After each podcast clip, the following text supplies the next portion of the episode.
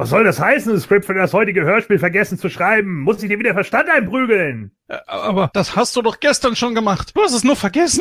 Hör mal, du Trottel, ich vergesse gar nichts. Verstanden? Stimmt, hast recht. Hast du noch nicht gemacht. Sag ich doch. So, jetzt komm mal her. Was, was, Julian, du Arsch! So, da hast du eine Schnauze. Eins, zwei, Uah. drei, Uah. vier, fünf, Hör auf! sechs, Uah. sieben, Wow! Ah, nós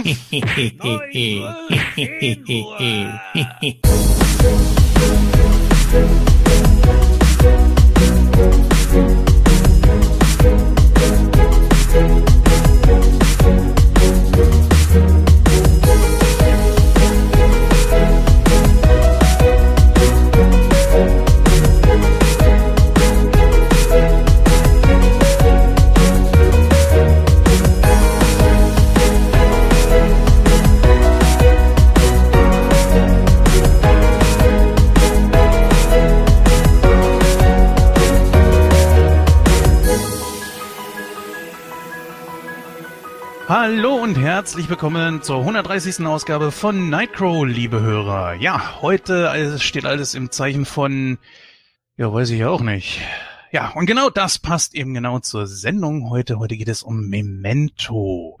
Ja, lange haben wir uns um diesen Termin hier drumrum gedruckst und haben auch versucht, diverse Mitglieder, die immer mal was sagten, aber dann doch nicht wollten, dazu versucht, hier reinzukriegen. Aber nun müssen wir ohne sie auskommen. Aber das wird mit Sicherheit gleich noch zur Sprache kommen. Wer war denn das eigentlich nochmal? Ach so, ja, äh, keine Ahnung, weiß ich nicht. Äh, muss ich mir wohl Fußknöchel oder so tätowiert haben. Auf jeden Fall begrüße ich erstmal, äh, wie war noch dein Name? Äh, Julian, ne? War doch richtig. Hallo. Willst du das Hallo. jetzt die ganze Ausgabe durchziehen? Ja, was glaubst denn du? Ich glaube ja.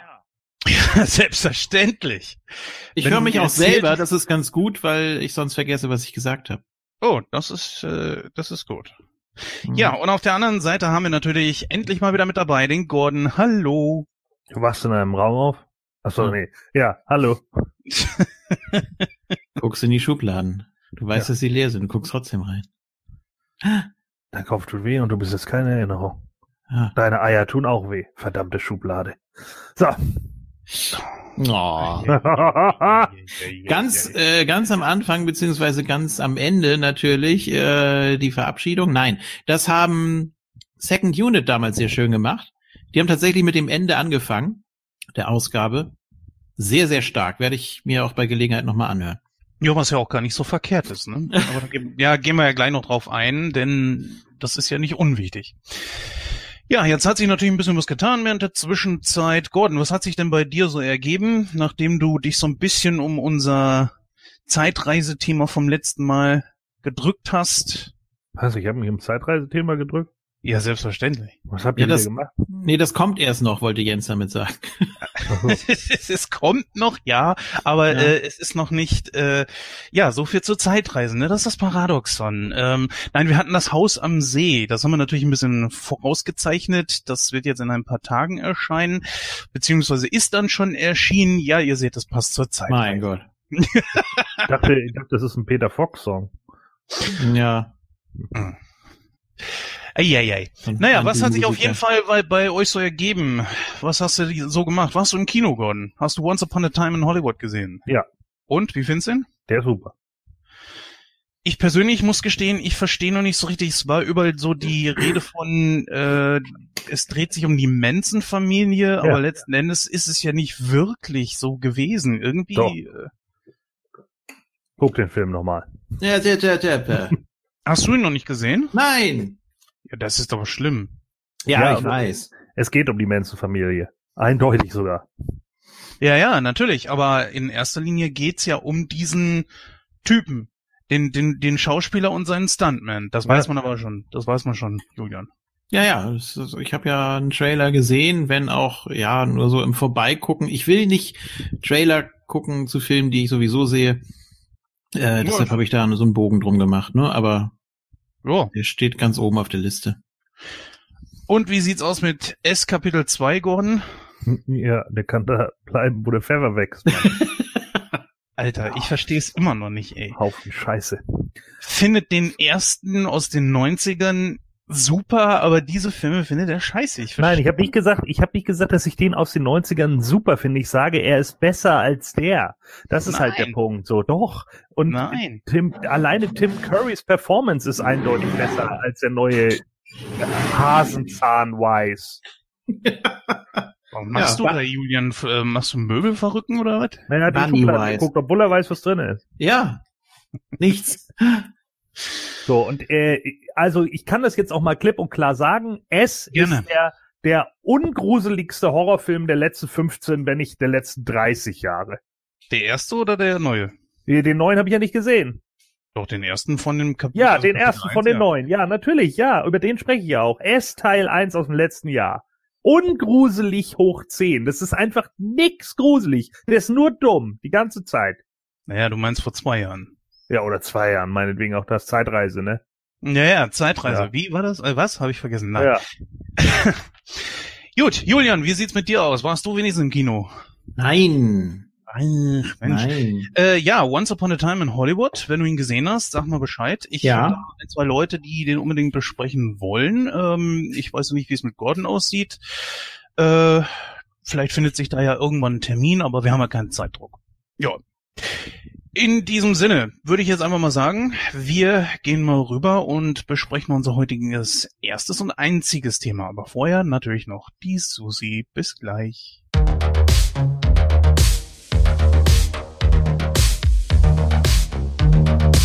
In dieser Episode dreht sich alles ums Vergessen, denn im Hauptthema schauen sich die Talker den Film Memento etwas genauer an. In der Hauptrolle haben wir Guy Pearce, dessen Charakter, den er spielt, keine neuen Erinnerungen mehr abspeichern kann. Aus diesem Grund tätowiert er sich neue und wichtige Informationen überall auf seinen Körper, um sich selbst mit Informationen zu versorgen, denn es begleitet ihn ein dunkles Geheimnis, welches es zu lösen gilt. Ob die Talker aber auch diese schwierige Aufgabe lösen werden, diesen Film gut zu bewerten, das erfahrt ihr in der heutigen Rezension.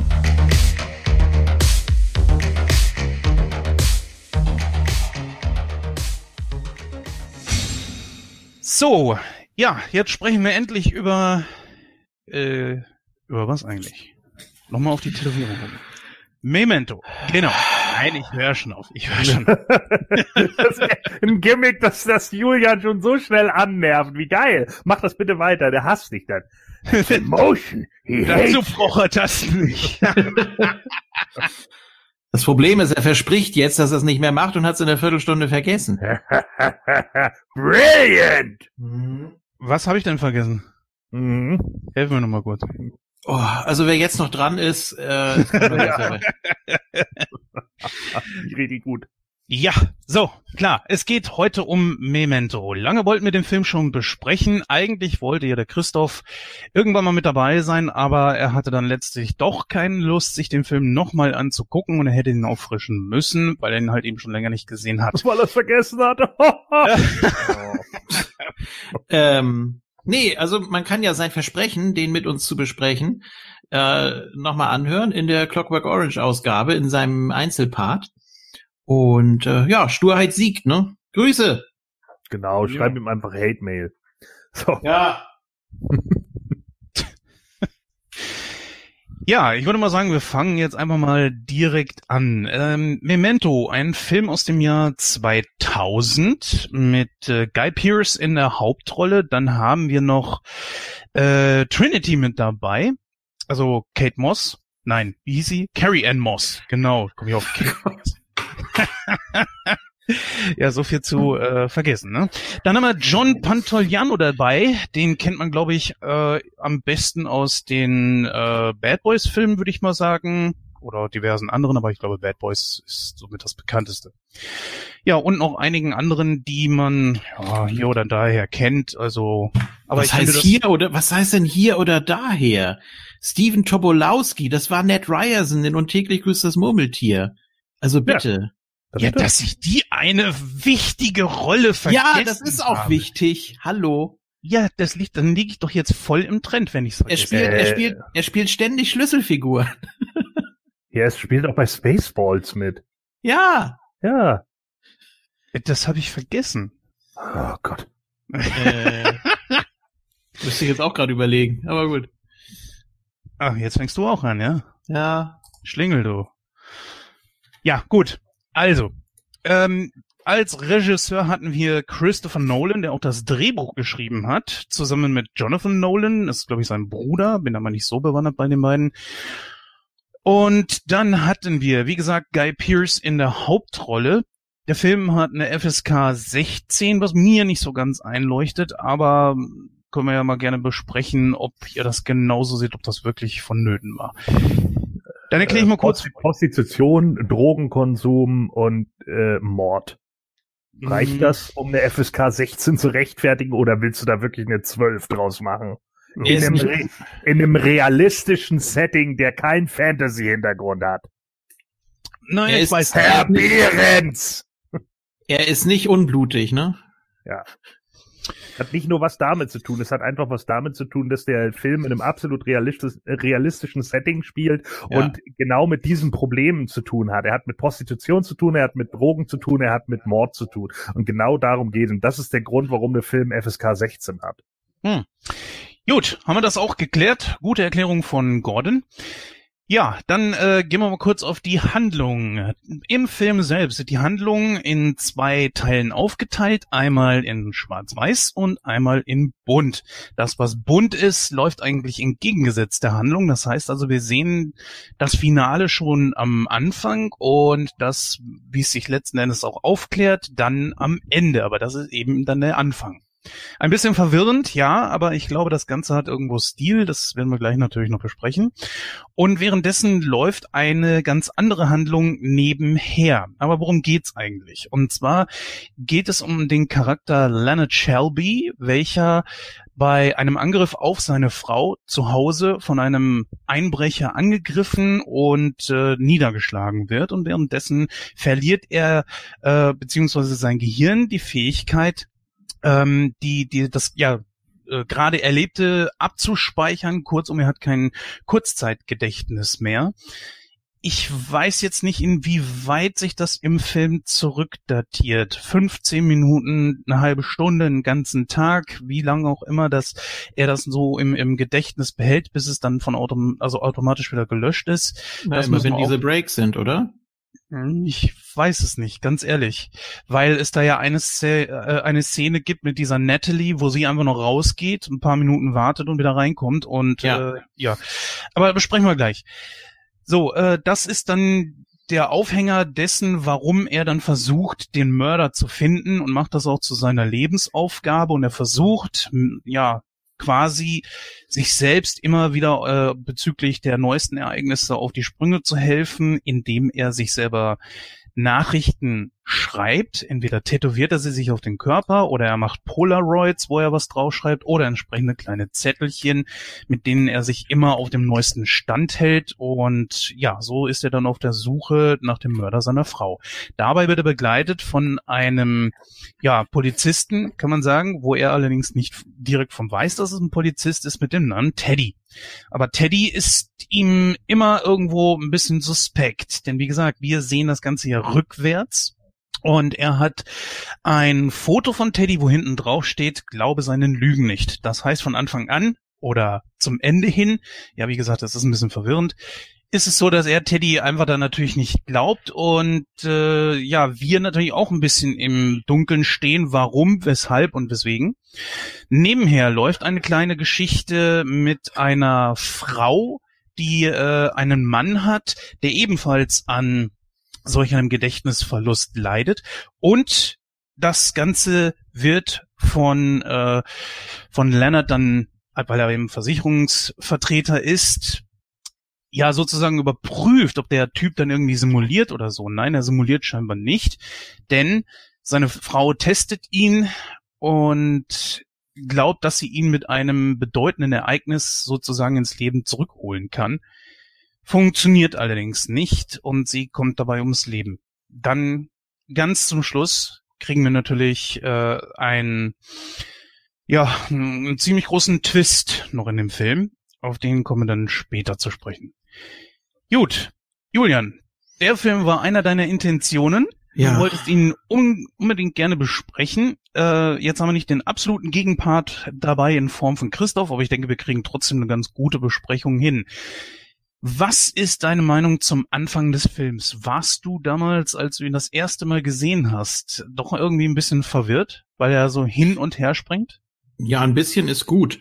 Ähm, ich dachte immer, dass jetzt so die, ich höre mich die ganze Zeit selbst, das nervt ein bisschen. Aber wir hören dich normal. Oder hörst so. du ihn auch doppelt, Gordon? Nee, ich höre ihn nicht doppelt. Ach so, okay. dann muss ich ein bisschen weiter weg. ähm, mir war nicht ganz klar oder es hat für mich keine große Rolle gespielt, inwieweit die Schwarz-Weiß-Szenen da reinpassen. Dass jetzt letztendlich in der richtigen Reihenfolge ablaufen und sozusagen den Anfang der Geschichte bilden, der Chronologie. Ähm, das wurde mir auch erst später klar oder wie das Ganze wie das Ganze da reinpasst. Ähm, einmal gucken reicht ja sowieso nicht, um das Ganze so zu erfassen. Was man natürlich machen kann, und das ist ja auch ein Feature auf der DVD, ich habe es versucht, aber es macht irgendwie nicht so einen Spaß, finde ich, äh, die Szene in der richtigen Reihenfolge zu gucken. Dann ist es zwar immer noch ein guter Thriller, aber die eigentliche Absicht von Nolan geht da natürlich verloren, dass er ja, den Zuschauer oder dem Zuschauer klar machen will, in welcher Situation sich Leonard befindet. Dass er den Zustand auf den Zuschauer übertragen will. Und dass ja, das du überhaupt nicht weißt, was ist jetzt überhaupt passiert und warum. Ne?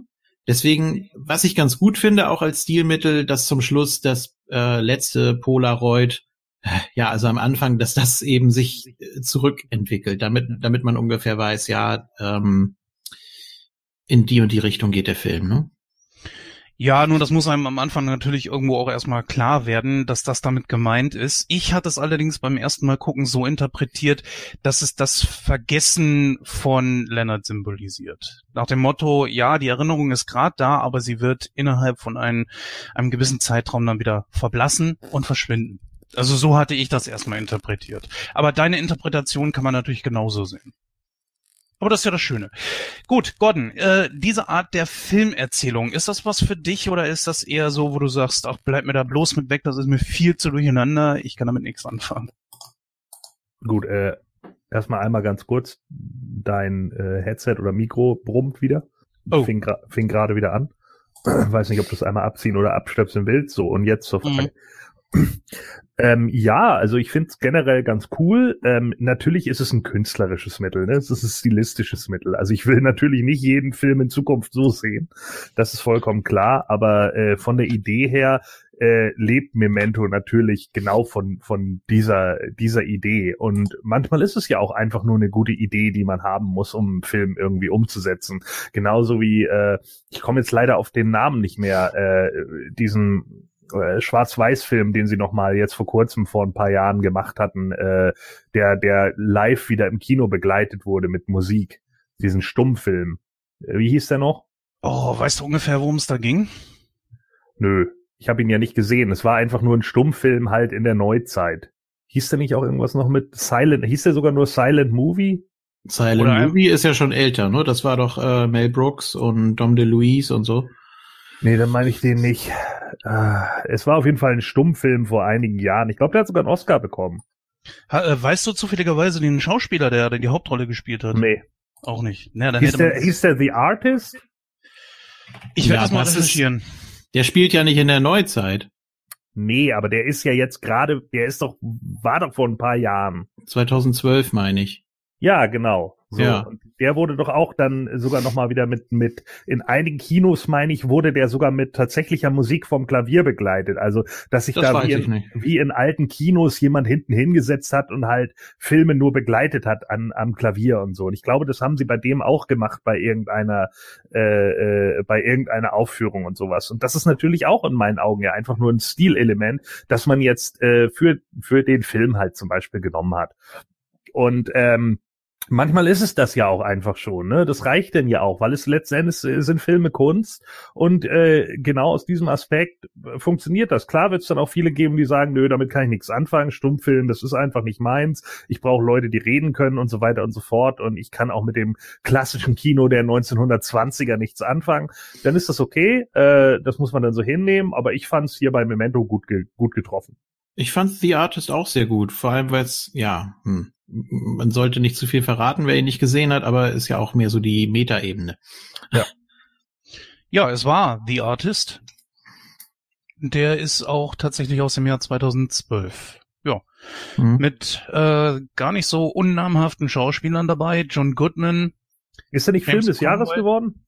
Das kann ich hieraus natürlich nicht erlesen, aber er hat Preise gewonnen, ja. Hollywood, Hollywood, äh, Oscar, ja. Ja. Ja, fangen wir mal mit dem Charakter an.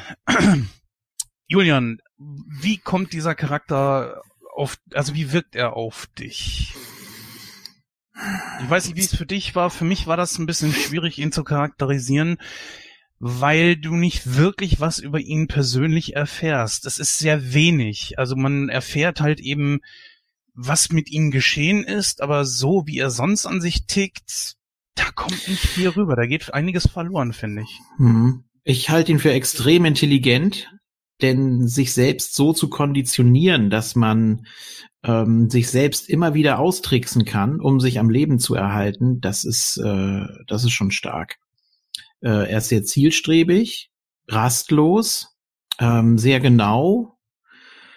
Äh, ja, macht das Beste aus der Situation. Ne? Also er ist allerdings auch hilflos. Ne? Wenn er wenn er keinen Stift findet, dann ist er verloren ne? für den Moment. Ähm, ja, und er, er versucht eben einfach weiterzuleben. Und das Einzige, was ihm was bedeutet, ist die Aufklärung des Mordes in Anführungsstrichen an seiner Frau. Und deshalb äh, betreibt er die immer wieder. Ja, das lernen wir Sehr ja tragische Figur, ne? Ja, ja, also das werden wir innerhalb des Films dann auch kennen, dass er sich selbst diese Lebensaufgabe bewahrt, weil er sonst ja auch nichts hat. Ja. Das also dazu gehört, dazu gehört schon viel. Stell dir vor, du bereitest etwas für dich selbst vor, um dich selbst auszutricksen, um dich selber wieder äh, durch dieses Rätsel arbeiten zu lassen. Das ist richtig, heftig. aber ja, aber es ist auch charakteristisch irgendwo unverantwortlich, weil natürlich er, sollte er zum Ziel kommen, ist natürlich letzten Endes, dass er jemanden töten wird. Dann findest du das moralisch nicht irgendwo ein bisschen verwerflich? Ja, ja. Ich glaub, wer, wer, Was? Ja, hä? Du findest Mord moralisch verwerflich? Was das ist ja merkwürdig. Vogel? Also, Nein, es ist äh, äh, aufgrund ja. dessen, dass Julian ja jetzt so davon sprach, von wegen, dass er sehr intelligent ist und sich selbst dann auch irgendwo austrickst, aber er geht dann halt einfach sehr kalt da äh, die diese diese Tatsache ein, dass er dann vielleicht sogar wieder jemanden einen neuen John G finden könnte und den dann eiskalt umbringen wird. Nee, nee, er weiß ja nicht, dass es ein neuer sein wird. Ja, nee, in, doch in dem Moment, wo jetzt zum Schluss, was ja der ja, Anfang gut, okay, war, ja, ja, dieser dieser Moment ähm, das passiert ja sehr schnell oder sollte zumindest sehr schnell passieren, bevor er da irgendwie Bedenken hat. Aber er kämpft ja dann auch gegen sich selbst und äh, versucht nicht zu vergessen, dass er gerade einen gefunden hat. Ne? Mhm. Er sagt ja, du, du bist auch ein John G, dann kannst du auch meiner sein. So, ähm, ja, genau. natürlich. Also er, er wird ja nicht fertig mit der Aufgabe. Das ist ja, das ist ja der eigentliche Witz. Ja, ja und da, ja, also den, den Moment der Klarheit, den er ja hat, dass wir sind jetzt schon in der Konklusion des Films, ne? Ne, eigentlich so. nicht. Das ja, ist ja der Anfang. das ist ja das Geile daran. Naja, ich meine, doch sind wir ja eigentlich schon. Wir sind ja, wir sind ja, die, die Konklusion ist ja letzten Endes, dass er es gemacht hat. Und also äh, soll ich jetzt da rumarbeiten oder sage ich, was am Schluss passiert?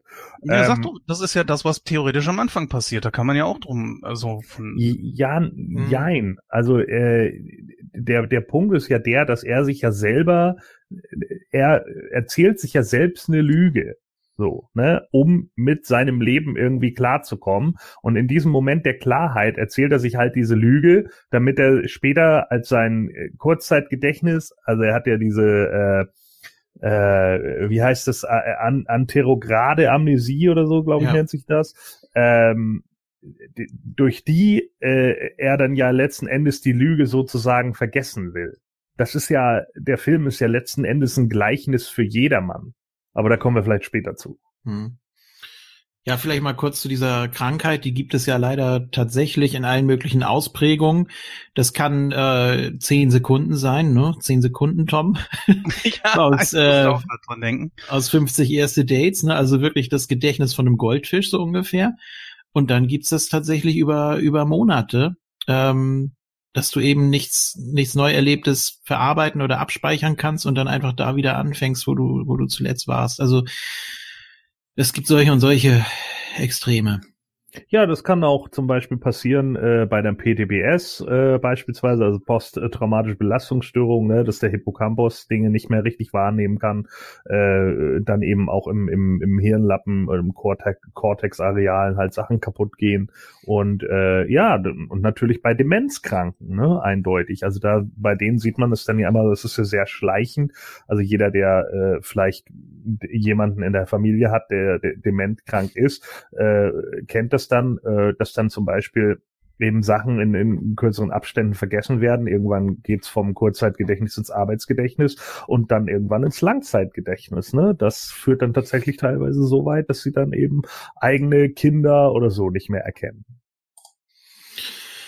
Ja, ähm, Interessant ist dann ja auch immer, wann sich das Ganze resettet oder ob das jetzt äh, wirklich nur nach Zeit geht. Man hat im Film ja des Öfteren so den Eindruck, immer wenn er sich erschrickt oder wenn, wenn er in eine bestimmte Stresssituation gerät oder wenn er einfach so, ja, vor sich hin vegetiert. Ne? Also wenn er da zum Beispiel sitzt und Sachen verbrennt und, und dann nach einer Weile, er nennt es ja immer Aufwachen, ne? obwohl er die ganze Zeit wach war. Es fühlt sich für ihn an wie Aufwachen. Also ähm, ja, es kann ja fast in jeder Situation passieren. Also so ganz klar wurde mir das nicht. Ich dachte wirklich so am Anfang immer, wenn eine Tür knallt oder wenn ähm, wenn er wenn er irgendwas hört oder wenn ihm ein Teddy auf die Kühlerhaube springt oder sonst irgendwas, ne? Aber so ist es glaube ich nicht. Es kann in verschiedenen Situationen passieren. Aber ist das nicht auch irgendwo verwirrend, wenn man den Film so beginnt und äh, einfach überhaupt nicht weiß, worum es geht? Kann da vielleicht Nolan so die Absicht gehabt haben, oder vielleicht wisst ihr es ja sogar, ich habe mich mit dem Thema nicht ganz so beschäftigt, aber auf mich wirkte das so, dass dieser Film in dieser Art und Weise gedreht wurde, dass wir ebenfalls verwirrt ja. werden sollen, ja, um sicher. nicht zu verstehen, was da los ist, um mehr so in Richtung Leonard zu gehen. Ja, das ist, das ist der Sinn. Du sollst praktisch genauso viel wissen wie er in, in jeder Szene. Wenn die Szene von vorne anfängt, dann weißt du, ah, okay, das hatten wir eben, da knüpft das Ganze jetzt an. Das hat er natürlich nicht, aber wenn du die Szene das erste Mal siehst, dann weißt du überhaupt nicht, wie es dazu gekommen ist. Und hm? das war sehr verwirrend. Also ich habe den Film heute nochmal gesehen und das nach langer, langer Zeit mal wieder und Puh, da erstmal wieder reinzufinden, das war schon eine Aufgabe. Gordon, war das für dich genauso schwer oder doch eher akzeptabel? Was meinst du jetzt genau mit genauso schwer? Naja, der Film beginnt ja ziemlich verwirrend, weil er überhaupt nicht preisgibt, was jetzt überhaupt los ist. Er hat ja einen ziemlich durcheinandergewirbelten Kanon, den man ja auch erstmal durchblicken muss. Weil in der einen Szene hast du das und in der anderen hast du zum Beispiel plötzlich wieder diese Natalie oder diesen Teddy. Das sind ja zwei verschiedene Handlungsstränge und die sind ja mal so und mal so. Die laufen ja in entgegengesetzter Richtung und irgendwie ja. ist das total verwirrend. Und wie kommst du mit sowas klar? Oder ist das vollkommen okay für dich? Ja, also ich fand das in Ordnung. Ähm, äh, klar, äh, wenn man den Film zweimal guckt, fallen einem natürlich viel mehr Nuancen noch auf, ne, als beim ersten Mal gucken. Aber bei welchem Film ist das nicht so? Also äh, das, das geht mir halt regelmäßig so, dass dann irgendwie beim zweiten, dritten Mal gucken bei anderen Filmen, wenn sie mir dann gefallen haben, so, dass dann noch wieder so kleine Sachen aufploppen, die man äh, vielleicht beim ersten Mal sehen ja nicht so mitbekommen hat. Aber ich fand, man konnte dem schon folgen, also der Story. Ich muss ja gestehen, dass äh, beim ersten Mal gucken ich tatsächlich so die Idee hatte, am Ende kommt ein Riesentwist, der ja auch kam, aber es kam ein anderer, den ich nicht erwartet hatte. Ich hatte nämlich so das Gefühl, dass er selbst seine Frau ermordet hat. Hattet ihr da vielleicht auch irgendwie so die, die Vermutung oder? Das war ja so. Ja, genau so ist es ja auch. Jein, nicht wirklich. Ja, schon. Also ja gut, äh, gut, es ist kein Mord, ne? Also er ja. hat es ja nicht, er hat es ja nicht mit Vorsatz gemacht, aber er hat eben ja. seine Geschichte auf die von Sammy Jenkins mit übertragen, den es zwar gab, aber der hatte eben keine Frau und äh, er hat das eben einfach vermischt. Ähm, und dann siehst du ja auch die, wir sind echt beim Schluss, dann siehst du auch die Szenen, wo, sie, ja, wo er, wo er sie in, ins Bein kneift und so und denkt, na wieso, meine Frau hatte keine Diabetes. Und dann bist du ganz sicher und dann siehst du eben, wie er ihr die, die Spritze gibt. Ne? Also, Richtig, genau. Er hat sie getötet. Ja. So ist es. Das steht ja wohl außer Frage. Ja, aber es gab ja auch diesen Angriff. Ja, ja aber bei dem den Angriff, hat sie überlebt. Den hat sie halt genau. überlebt. Darum geht es ja. Und damit, jetzt sind wir ja wieder da bei der Konklusion des Films. so. Mann! Das wird auch mit dem Scheißen, Mann. Also letzten Endes ist es so, jetzt, wenn wir jetzt schon bei der Konklusion sind, ja, sie hat den Angriff überlebt und damit konnte er nicht umgehen und sie wollte dann hinterher, dass sie, äh, ne, sie wollte ja den, den Tod, wie auch immer, und er hat sie getötet und damit konnte er nicht leben und das ist es eben. Ja, so könnte man das tatsächlich sehen. Aber er hätte es ja sowieso wieder vergessen. Das ist ja das Merkwürdige da dran. Also eigentlich handelt er gegen sich selbst, habe ich so das Gefühl. Oder siehst du das anders, Julian? Nicht wirklich gegen sich selbst, weil ja einige Male klar gesagt wird, er braucht das, um zu überleben. Daran hält er sich fest. Ne? Das mhm. sagt ja auch Teddy. Wenn er, ähm, wenn er das nicht hätte, diesen, diesen Drang und diese Detektivarbeit und das alles und wo er sich selber ja auch äh, immer wieder Rätsel stellt und selbst äh, Sachen durchstreicht und Seiten aus der Akte rausreißt und so weiter. Wenn er das nicht hätte, dann würde er völlig kaputt gehen. Gut, er ist, er ist völlig plemplem, logisch. Ähm, er ist so gesehen Serienmörder, ohne es zu wissen, klar. Aber wenn er das nicht hätte, dann wäre es für ihn wahrscheinlich noch schlimmer. Also es ist ja so ein, so ein Zwang für ihn, so eine Art Sucht. Hm, ja, das könnte man natürlich auch so sehen. Obwohl er ja eigentlich wiederum immer wieder alles vergisst. Also diese Mordlust kann sich ja bei ihm nicht wirklich einstellen. Er nee, muss es ja, ist ja sein, oder? Es, es ist ja keine Mordlust, er wird einfach getrieben von der Rache. Das sagt er ja auch äh, zu Natalie. Und äh, ja, er sagt ja unterschiedlichen Leuten immer das Gleiche. Die Frage ist nur, wie gehen die damit um? Ne? Wer will ihm wirklich helfen und wer nicht? Und damit spielt der Film ja auch sehr gut, dass du eben denkst, ja, okay, der könnte auf seiner Seite sein, aber eigentlich ist er auch so schmierig und so komisch. Das wird schon stimmen, ne? wenn er da der sich Notizen macht. Aber also das macht er, das macht er ja nicht, um sich wirklich zu erinnern, sondern um äh, sich selbst das wieder so zu erschweren, dass er am Ende wieder von vorne anfangen kann. Also ich hatte das Gefühl, dass dieses Vergessen immer so ungefähr nach nur 24 Stunden einsetzt. Dass es für genau 24 Stunden hält und dass es dann weg hm. ist. Nee. Also ich sehe das immer bei den Breaks, wo die, wo die Szenen aneinander anknüpfen. Sei das jetzt nach, nach einer Zeit oder was, ich weiß es nicht, Viertelstunde, 20 Minuten, es können auch mal nur zwei Minuten sein, vielleicht in bestimmten Stresssituationen. Ich habe das jetzt nicht gemessen. Ich weiß jetzt nicht, wie äh, wie das da aussieht mit erzählter Zeit und Erzählzeit. ähm, also laufen Szenen in Echtzeit ab oder nicht. Ähm, teilweise natürlich schon. Ne? Eine meiner Lieblingsszenen überhaupt, äh, hast du vorhin schon angesprochen, äh, wo sie kurz ins Auto geht und wartet und äh, ich glaube, da können wir wirklich davon ausgehen, dass das ein, zwei Minuten sind und äh, gerade in dem Moment, weil er ja extrem in Stress gerät ne, und äh, weiß, ich muss mir das jetzt notieren, sonst äh, vergesse ich das. Und ja, es ist, es ist schwer darzustellen, glaube ich. Es ist auch für den Zuschauer wichtig, dass er immer so einen, so einen Überschneidungspunkt hat. Ne? Wenn du einfach nur die Szenen aneinander rein würdest, dann würde es ja auch nicht funktionieren. Du musst ja ungefähr wissen, wo, wo ist er jetzt eigentlich gelandet. Ne? Zum Beispiel mit der, mit der Weinflasche, wo er sich da versteckt. Ich fühle mich gar nicht betrunken. Nee, du hast ja die Flasche auch nur genommen, weil du auf jemanden wartest, den du damit K.O. schlagen kannst. So, aber das, äh, du brauchst ja diesen Überschneidungspunkt von den, weiß ich nicht, fünf bis zehn Sekunden, die du immer bei dem Szenenwechsel hast. Mhm. Und das sind auch die, das sind auch die Resets, denke ich. Wie fandest du den Carrie Ann Moss in dieser Rolle? Stark. Ähm, natürlich fällt man am Anfang auf sie rein. Wenn du den Film das erste Mal siehst und dann auch so, ja, äh, sie wird dir aus Mitleid helfen und so, und da steht dann ja alles, und du denkst natürlich vom ersten Moment, was hat er da durchgestrichen, ne? Ähm, das, das, das sind dann so krasse Momente und, und wie gesagt, diese, diese Szene, wo sie ihn wirklich übelst beleidigt, also wirklich bis zum Anschlag und seine Frau auch und boah, das ist, das ist ganz, ganz übel. Ähm, da denkst du, okay, die gehört nicht wirklich zu den Guten.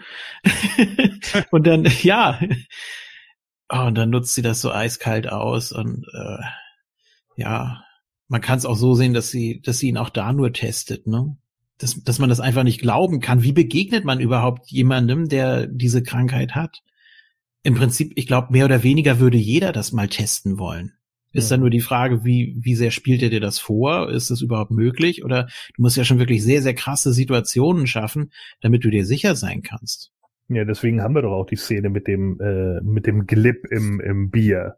Ja, ja, klar. Ne, wo er in, in, in, ins Bier reinrotzt. Ah, hör auf. Trinkt, und kurz danach trinkt er das halt, weil er es einfach nicht mehr weiß. So. Ja. Gut, aber auch das kannst du simulieren. Und sie musste wirklich auf Nummer sicher gehen. Deshalb beleidigt sie ihn und seine Frau aufs Übelste. Ja. Ne? Also, denn das, das kannst du nicht so einfach wegstecken. Ja, aber irgendwas scheint ja sie zu haben, dass er in der Situation doch recht ruhig bleibt. Also er schlägt ja nicht sofort zu, beziehungsweise schlagen tut er, ja doch, er haut ihr mal einmal richtig durchs Gesicht, glaube ich. Mhm.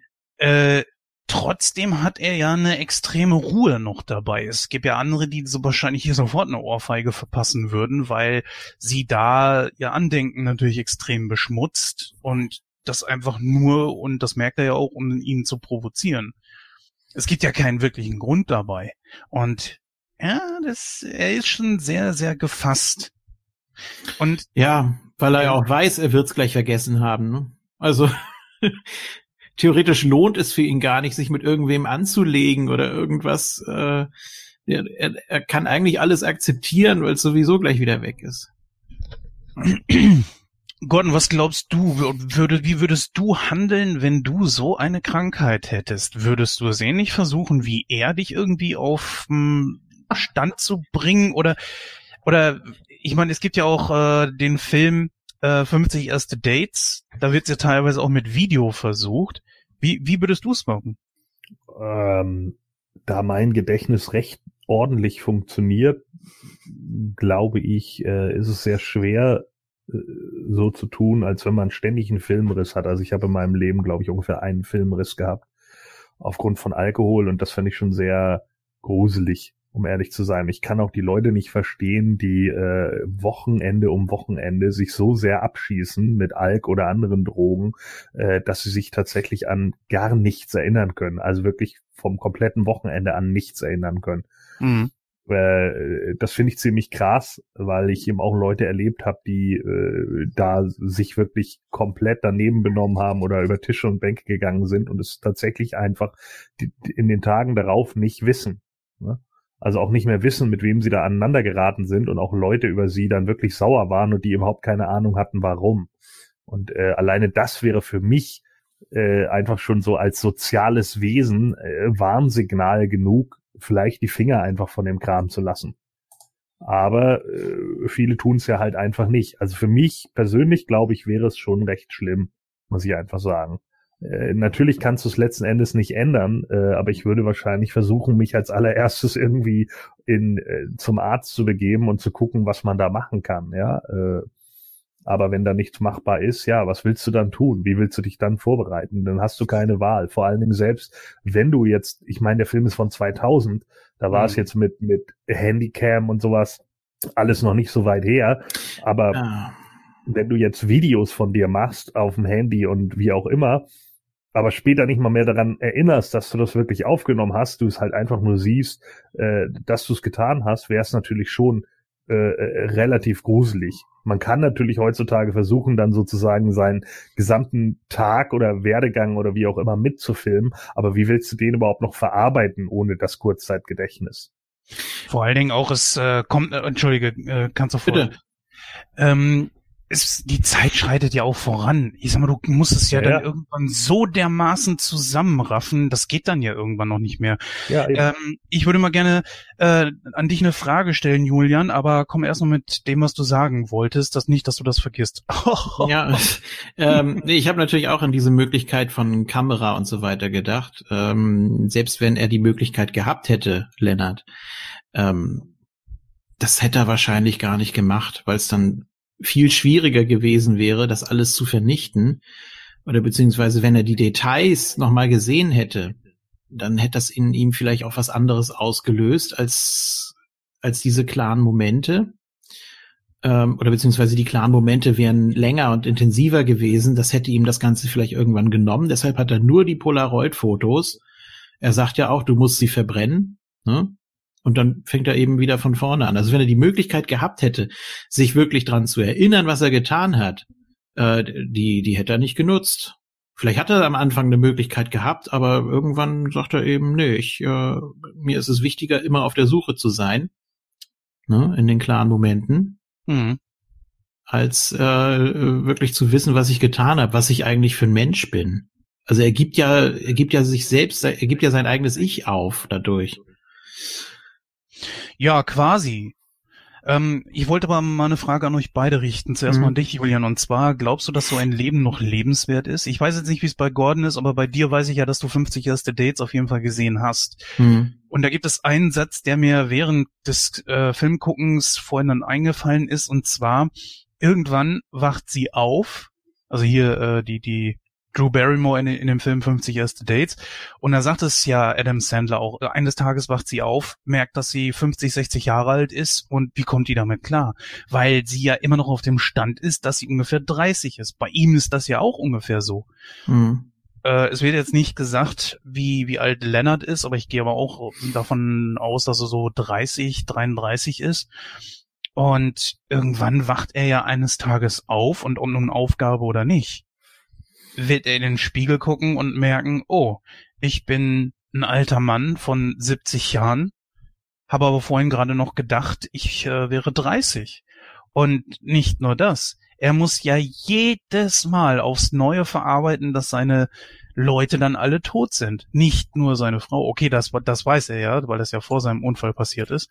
Aber das, wie wirst du psychisch damit auch fertig? Ist das nicht dann irgendwo auch so ein Punkt, wo sich dann irgendwann einer äh, das Leben nimmt? Was meinst du, Julian? Ich glaube, das ist das kleinste Problem. Und er sagt ja auch, diese Konditionierung, die ist ja auch möglich. Ne? Also wenn du da diese Gegenstände hast und ähm, er, er kennt ja das Krankheitsbild genau und er weiß ja auch, dass es ähm, verschiedene Ursachen gibt. Das ist einmal das mhm. psychische und das äh, physische und äh, also er kann da ja schon unterscheiden. Er, er kennt ja die Krankheit. Übrigens, erstmal äh, Hut ab an dich. Du hast gut geraten. Guy Pierce war zum Zeitpunkt des Films wirklich 33. äh, Habe ich jetzt gerade gesehen. Ähm, ja, also ich glaube, dass, ähm, dass das langfristige Altern nicht so das große Problem ist. Ich kann es mir eigentlich nicht vorstellen, weil du ja auch ja, ich, ich müsste 50 erste Dates nochmal gucken, in welchem Zusammenhang das da kam. Aber dieses äh, mit dem, mit dem Altern, das ist ja nicht so, dass du denkst, äh, dass, dass du denkst, du bist 30 und dann wachst du irgendwann auf, sondern du hast ja durch diese Konditionierung hast du, glaube ich, die Erinnerung an dein aktuelles Selbst, nur eben keine neuen Eindrücke mehr. Ne? Also ich glaube, das läuft auf zwei unterschiedlichen Ebenen ab. Ja. Und du bist ja auch deiner also, persönlichen Entscheidungen beraubt, weil wir stell dir mal vor, um dir, um die Entscheidung zu treffen, ob ich mir vielleicht selbst das Leben nehme, weil es einfach für mich dann nicht mehr lebenswert ist. Das weißt du doch nicht. Ja, das ist ja das, genau das ist das Problem. Du hast ja keine Kontinuität da drin. Das heißt, dein Gedächtnis ist plötzlich wieder weg. Jahre sind vergangen und das wiederholt sich immer wieder. Und du kannst aber nicht bis in den nächsten Tag hinein, sagen wir mal, deine Depression mitnehmen, weil die ja auch wieder gelöscht ist. Und das immer wieder und wieder. Da müsste ja zum Beispiel ein so hartes Ereignis kommen, ein Tag, an dem äh, er so viel auf, dass so viel auf ihn einprasselt, dass er sich vielleicht dann irgendwo das Leben nimmt, wenn er das dann, dann machen wollte. Ja, also ich, ich glaube, ähm, das, das geht in eine ganz interessante Richtung. Mhm. Was passiert, wenn er wirklich geheilt wird? Warum auch immer oder wodurch auch immer. Und dann doch Spuren seiner Taten findet, ähm, beziehungsweise von einem anderen Kopf gesucht wird oder was weiß ich. Ähm, ich glaube, dann ist völlig vorbei. Ja, es ist ja nicht nur das, es gibt ja noch einen anderen Aspekt in dem Film, aber ich wollte jetzt nicht äh, Gordon unterschlagen. Gordon, glaubst du, das Leben ist dann noch lebenswert, wenn man jeden Tag aufs Neue sich seiner, seiner verlorenen Zeit bewusst wird und das auch immer wieder aufholen muss? Ähm, ja, ich meine, in, in dem speziellen Fall hier wäre es ja sogar äh, jeden Tag auch noch eine Form von Retraumatisierung zu haben, äh, was mhm. ich definitiv nicht als lebenswert erachten würde. Äh, ich, ich sehe auch kein Leben in vollständiger Demenz als lebenswert an. So ähm, natürlich hat man, also das ist meine Meinung, ne? das können ja andere Leute auch anders sehen. Mhm. Äh, das ist ja auch was, was ich jetzt immer wieder bei, bei älteren Leuten zum Beispiel äh, festgestellt habe, also auch in der Zeit, wo ich jetzt, was weiß ich, in der Arbeiterwohlfahrt gearbeitet habe oder eben auch in Fachklinik gearbeitet habe, äh, ist das ja nun schon öfter vorgekommen und auch in meiner eigenen Familie äh, hat es auch bei meiner Großmutter gegeben. Und nein, das ist ab einem gewissen Punkt ist das überhaupt kein Leben mehr. Und das Witzige ist, dass auch all die Leute, mit denen ich darüber geredet habe, die sagen genau das Gleiche. Und ich denke, das ist auch eine Sache, mit der wir uns vielleicht auch, äh, das geht jetzt zu weit, aber nur um das jetzt mal ganz kurz zu sagen, mit der wir uns so langsam mal politisch auseinandersetzen müssen. Ja, da wird seit Jahrzehnten Mantel des Schweigens drüber gehüllt in Deutschland. Äh, und da müssen wir so langsam mal hin, weil gerade sowas äh, im, im hohen Alter oder wie auch immer, auch mit Demenz, Altersdemenz und so weiter und so fort, das wird alles einfach ausgesessen und äh, in vielen Bereichen ist es einfach so, dass ich so auch schon sagen kann, dass alte Menschen in Deutschland wegen Altersdemenz unter anderem sogar verhungern, ja. weil sie vergessen zu essen. Ja, das ist äh, bei mir persönlich jetzt gerade erst ein Fall gewesen. Meine Tante, die hat ähm, COPD gehabt und da haben sie jetzt auch gesagt, okay, die hatten äh, ja, wie heißt es, eine Patientenverfügung und durfte in dem Fall dann auch nicht mehr äh, gefüttert werden, sozusagen, oder künstlich ernährt werden. Nee. Wenn es letzten Endes klar war, dann innerhalb von vier Wochen ist der Drops gelutscht. Aber da war auch dann die Frage, warum sie dann bitte leiden lassen. Ja, genau. das ganz, ne, ja, sie lag da, sie war nur noch am Schlafen, sie war voll gepumpt mit Morphium und dann kam der Arzt irgendwann und hat gesagt so, die hat so viele Wasserablagerungen, jetzt wird auch nicht mehr, äh, ähm, kriegt sie auch nichts mehr zu trinken, weil das, das ja. lagert sich nur im Körper ab und damit wird das noch sehr, noch mehr beschleunigt und da fragt man sich, ja, sie liegt da jetzt und muss da tagelang äh, genau. sich rumquälen ja, ja das, ist, das ist halt in Deutschland einfach kein Einzelfall mehr. Aber wie gesagt, das führt jetzt zu weit und ja, ja, glaub, da sind wir auch nicht in der Filmdiskussion. Das können wir mal im politischen Podcast machen. Ja, gerne. Ähm, wir haben ja noch einen anderen Handlungsstrang innerhalb dieses Films, mit dem man sich auch noch auseinandersetzen muss. Und zwar, wir sind natürlich schon ein bisschen drauf eingegangen, aber dass er diese parallel oder oder ich, da gibt's auch glaube ich einen Fachausdruck für, dass er dieses Pärchen dort ähm, ja was ja keins ist erschafft. Beziehungsweise den Typen mit diesem noch krasseren äh, ähm, Gedächtnisproblem, den gibt es ja, aber er überträgt ja sein, seine Ereignisse auf diesen Typen. Und äh, ich, ich weiß nicht so richtig. Am Anfang habe ich mir mal gedacht, so was hat das jetzt damit zu tun? Warum wird da so äh, vehement drauf eingegangen? Innerhalb des Films, da äh, klärt es sich natürlich auf. Aber Julian, mal ganz im Ernst, hat dir das irgendwie was gegeben, dass da so vehement drauf eingegangen wurde? Ja, wie du sagtest, es wird ja irgendwann wichtig, aber es wird ja auch erstmal klar für den Charakter, der hatte einen völlig äh, normalen Job, auch einen, auch einen guten Job, ähm, wo er ja auch ja, Detektiv spielen musste, ne? so ist es mhm. ja. Ähm, wo er ja auch klar denken musste und das sollte eben auch immer so rübergebracht werden. Er war ja mal geistig topfit, sonst hätte er den Job ja nicht machen können. Ja, und nicht nur das, er ist ja auch selber äh, missbraucht worden, indem er zum Beispiel diesen Dot umgebracht hat für die Natalie. Und für den äh, na, Teddy hat er ja auch Morde begangen. Die Frage ist ja, wie viele Leute hat er denn überhaupt schon auf die über die, äh, ja zur Strecke gebracht? Und ja, das äh, weiß man nicht. Ne? Ja, man kann sich's nur ungefähr ausrechnen. Also drei mindestens. Er hat den Teddy umgebracht, er hat den Dot umgebracht und jetzt dieses äh, diesen armen Typ da zum Schluss, was er quasi am Anfang war. Aber das ist ja auch so was. Wie was zeichnet das über solche solche Leute wie zum Beispiel Natalie? Sie ist Warte ja. mal, ähm, dort war war doch im Schrank.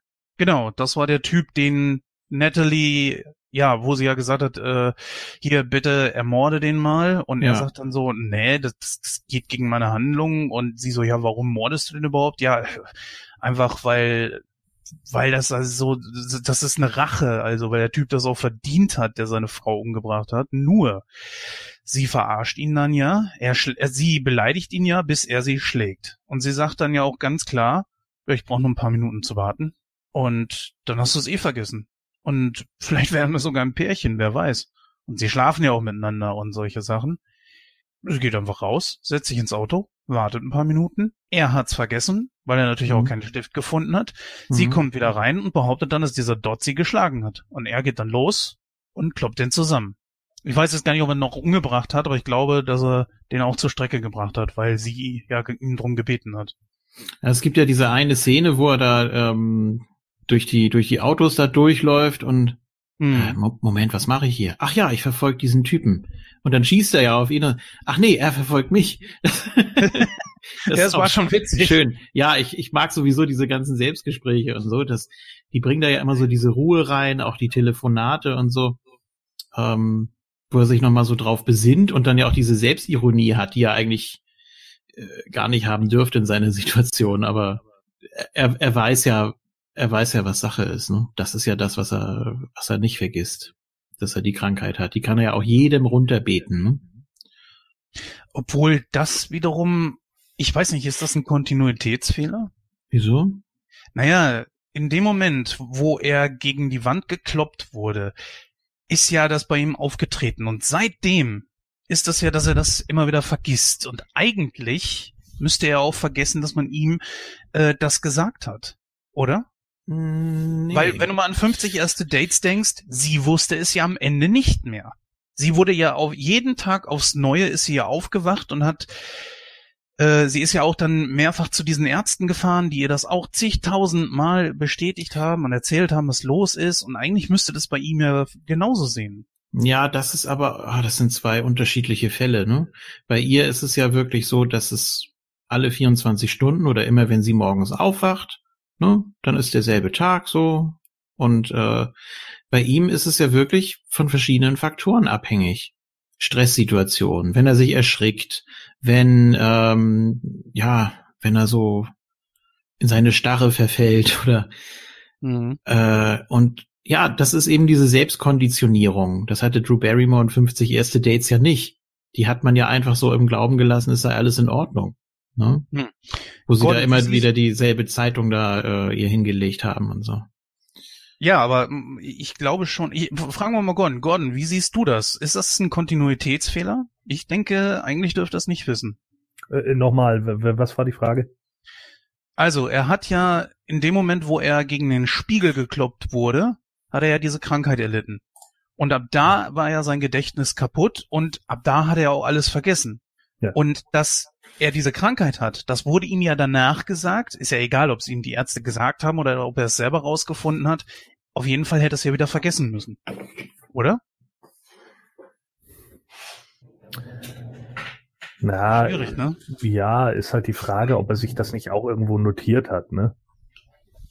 Mm, also für mich wirkte das eher so, dass er morgens aufgewacht ist und schon eigentlich wusste, was los war. Er wirkte halt nur orientierungslos, weil er nie an demselben Ort war, ja, wie zuvor. Er wacht ja jedes Mal für sich äh, an einem neuen Ort auf. Egal, ob es ja. dasselbe Hotel ist oder nicht. Es ist ja jedes Mal für ihn die gleiche Situation wie zu dem Zeitpunkt, wo er sein Gedächtnis verloren hat.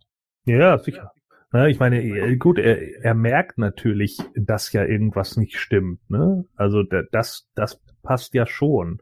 Es ist ja jetzt auch wieder die Frage, ähm, äh, er, er merkt ja, du hast ja trotz alledem dein Langzeit- und dein Arbeitsgedächtnis noch. Und du merkst ja auch als Demenzkranker, merkst du ja, dass irgendwas nicht richtig ist, dass du ständig alles vergisst. So, das ist dir ja schon durchaus bewusst. Ob er nun genau jedes Mal benennen kann, wie diese Krankheit heißt, das ist halt die, die eine Frage. Aber er merkt mit Sicherheit, irgendwas stimmt hier nicht, ich bin nicht im Hier und Jetzt. Aber kann man Demenz wirklich damit vergleichen? Weil bei Demenz hast du ja auch gute Tage, an denen du wirklich alles weißt. Ja, und, natürlich, klar. Ja? Äh, na, na, sicher, aber aber ich denke, wenn du wenn du es halt so sehen willst, da fehlen ja auch viele viele Sachen und da fehlen ja auch viele, äh, da gibt's ja auch viele Lücken gerade im im Kurzzeitgedächtnis. Aber bei ihm, bei der Amnesie, äh, da sind ja trotzdem Langzeitsachen und so weiß er ja. Er weiß ja, wie er heißt oder solche Dinge. Und das, wenn, wenn, wenn das passiert, weißt du ja auch in dem Moment ja, okay, irgendwas stimmt hier trotzdem nicht, weil ich wach hier auf und ich weiß nix von dem Raum hier. So, okay. Und wenn dir das irgendwie jeden Tag passiert, äh, ist nicht so unwahrscheinlich, dass, äh, dass du natürlich dir dann denkst, ich kann nicht jeden Tag gesoffen haben. Ja. Ja, natürlich nicht, klar. Aber ja. Also er gibt sich ja doch selber die Hinweise, weißt du? Also das, das meine ich halt. Na klar könntest du jetzt sagen, ja, er müsste ja eigentlich jeden Tag aufwachen und dürfte eigentlich gar nicht wissen, welcher Tag ist und er dürfte nicht wissen, wie alt er ist und dies, das, Ananas. Das wäre natürlich so. Ja, klar. Aber dafür hat er sich ja die eigenen Hinweise gemacht, inklusive der Tattoos, inklusive der Fotos, auf die er irgendwas hinten drauf geschrieben hat. Und damit kann er sich ja dann relativ schnell herleiten, okay, äh, ich habe hier nicht jeden Tag einfach nur Whisky gesoffen. Die Frage ist ja auch, ob er nicht eigentlich auch, äh, wenn er sein 24-Stunden-Gedächtnis verloren hat, also die, das, die Fähigkeit, das Kurzzeitgedächtnis äh, ins Langzeitgedächtnis transferieren zu können. Also sein Gehirn kann das ja nicht mehr verarbeiten. Hätte er dann nicht auch in dem Moment, weil er ist ja unmittelbar, als er den Typen da aufgelauert hat, ähm, und dazwischen gegangen ist, als der seine Frau ermordet hat, zumindest hat er das so in seinem äh, Kopf, hätte er das nicht eigentlich auch vergessen müssen? Wie, wieso? Naja, in dem Moment, wo er sieht, dass seine Frau da vergewaltigt und getötet wird, wird er ja auch mit dem Kopf gegen den, gegen den äh, Spiegel gehämmert. Ja. Und eigentlich müssten diese 24 Stunden dann ja auch verschwinden, oder? Nee, nicht zwangsläufig. Es kommt ja drauf an, okay. wie schnell sich der Teil zum Beispiel ausbreitet.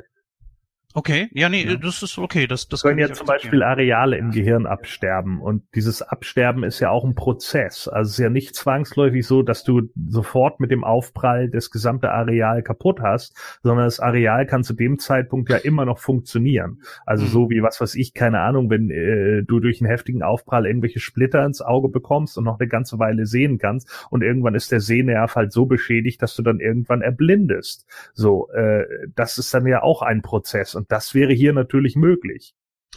Was hast du denn eigentlich über Joe Pontagliano gedacht als Teddy?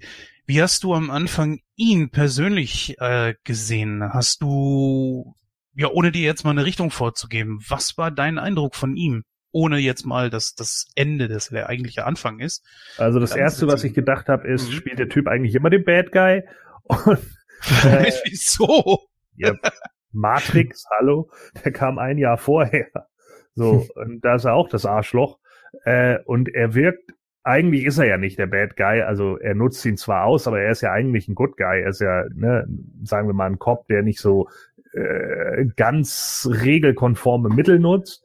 Mhm. Aber er, er, er wirkt einfach wie ein schmieriger Typ, ne? Das, das kann er einfach. Er kann einfach diesen geschmierigen Oberlippenbart spielen. Ja gut, er spielt ja auch den Cop in äh, Bad Boys. Ja, also den, den Captain, Vorgesetzten? Ne? Ja, ja, der Captain, genau. Ja. Ja, ich, Ich finde eigentlich ein ganz guter Schauspieler. Also und hier fand ich ihn richtig schmierig irgendwie. Also ja, ich weiß ja. nicht, ob das, ob das, ja, aber ob das hier an diesem Schnurrbart oder so lag, ich weiß nicht. Irgendwie passte mir das nicht. Ich habe keine Ahnung. Also es kam sehr gut rüber. Julian, deine ja, Meinung? Du sollst ja, wie gesagt, in derselben Situation sein wie Lennart. So, das heißt, du begegnest ihm und bist natürlich erstmal skeptisch. Auf dem Polaroid steht, glaub sein Lügen nicht. Und mhm. dann hast du dazu dieses äh, ekelhafte Grinsen auf dem Foto. Das passt doch dann erstmal. So, und dann stellt sich aber raus, dass er ihm schon sehr, sehr lange hilft, ihn durch seine Sucht, die ich jetzt einfach mal als solche bezeichne, am Leben zu erhalten ähm, dass er ihm hilft, immer wieder neue Opfer zu finden. Äh, gut, nebenbei will er natürlich immer noch ein bisschen was einkassieren, aber mh, hm, das macht ihn jetzt für mich nicht zu einem durch und durch bösen ja, oder, oder Bad Guy eben. Also ich finde schon, dass man am Ende denkt, ja, ja, also warum er sich ihm so an die Fersen heftet, das war ja eigentlich schon ein ganz guter Grund. Ne? Ja, und natürlich war auch anfangs erst nicht so richtig klar, Warum hilft er ihm überhaupt? Wer ist das? Er gibt sich ja immer wieder als jemand anderes aus. Und deswegen ist das nee. am Anfang. Hm? Nee, find, was heißt als jemand anders? Oder sagen wir es mal so, es ist nicht sofort ersichtlich. Es wird immer von einem Kopf gesprochen. Nee, doch. Nein, nein. Er sagt doch ganz klar, da ist ein Kopf, der dir immer irgendwas unter die Tür durchschiebt und so weiter. Das ist es aber letzten Endes er selbst. Ja, aber erst sagt er ja, ähm, ich habe da Kontakte, ich bin, ich bin verdeckter Ermittler oder so. Ja. Polizeispitzel, ja. Ja, was, was, was soll er denn sagen? Also das, ja, das ist ja, ja, das ist ja quasi ein Cop, der nur eben nicht nach den Regeln spielt, ne? Er kann ihm ja nicht sagen, ja, übrigens, das bin ich die ganze Zeit und ich versuche dich hier, äh, das, das wäre ja dann die Auflösung. Die käme natürlich ein bisschen zu früh. Ja, natürlich, er versucht ihn zu manipulieren, das ist richtig. Dass, dass er eben das macht, was er gerne möchte. Er benutzt ihn für seine eigenen Zwecke. Das wird uns ja am Ende dann auch klar. Aber trotzdem erzählt er ihm ja immer irgendwie eine ganz andere Story. Ich meine, er kann es natürlich auch, weil er das auch jedes Mal wieder sofort vergessen wird. Aber ähm, Leonard schreibt sich ja auch nirgendwo auf, dass er ein Cop ist. Was wir ja in der einen Szene sehen, er ganz klar sagt so, nee, nee, nee, äh, schreib mal ruhig nur Lenny auf. Er weiß ja auch, was er da tut. Teddy. Ja, äh, Teddy. Teddy, richtig, klar. Teddy und Lenny, das könnte auch irgendwie auf dem Kika laufen oder sowas. Naja. äh, Die neuen Knetfiguren. Ja, nee, er macht das ja auch zum Selbstschutz, ne? Er achtet ja schon darauf, dass er nicht zu viel erfährt über die Leute. Das ist ja schon mal ganz äh, geschickt. Wenn er sich alles aufschreiben würde oder aufmalen würde oder äh, die Stellen dann nicht schwärzen würde oder Videos drehen würde von seinen Morden oder was weiß ich, äh, wie schon gesagt, dann würde er sich selbst äh, ja den, den Grund zum Leben nehmen. Das heißt, ich, das bin ich wieder am Anfang. Er ist so dermaßen intelligent, dass er es genau steuern kann. Er kann seine Krankheit in gewisser Weise kontrollieren und sie zu seinem Vorteil nutzen, weil er ja auch keine Gewissensbisse haben muss. Ja, das gibt's ja in 50 ja. erste Dates genauso. Aber ist das, das ist die große Frage. Wie soll man jetzt über, über Leonard denken? Ist das eine tragische Figur? Ja. Oder ist es eher ein Mix? Oder soll man ihn eher so als Bad Guy sehen, weil er einfach dieses Spiel aufrecht erhält, obwohl er eigentlich wissen müsste, dass er damit unmoralisch handelt, weil er Leute tötet. Nur um sich selbst diese, diese Aufgabe zu erhalten. Er weiß es aber nur in den klaren Momenten und das darfst du nicht vergessen. Also jede neue Suche ist ja für ihn das erste Mal.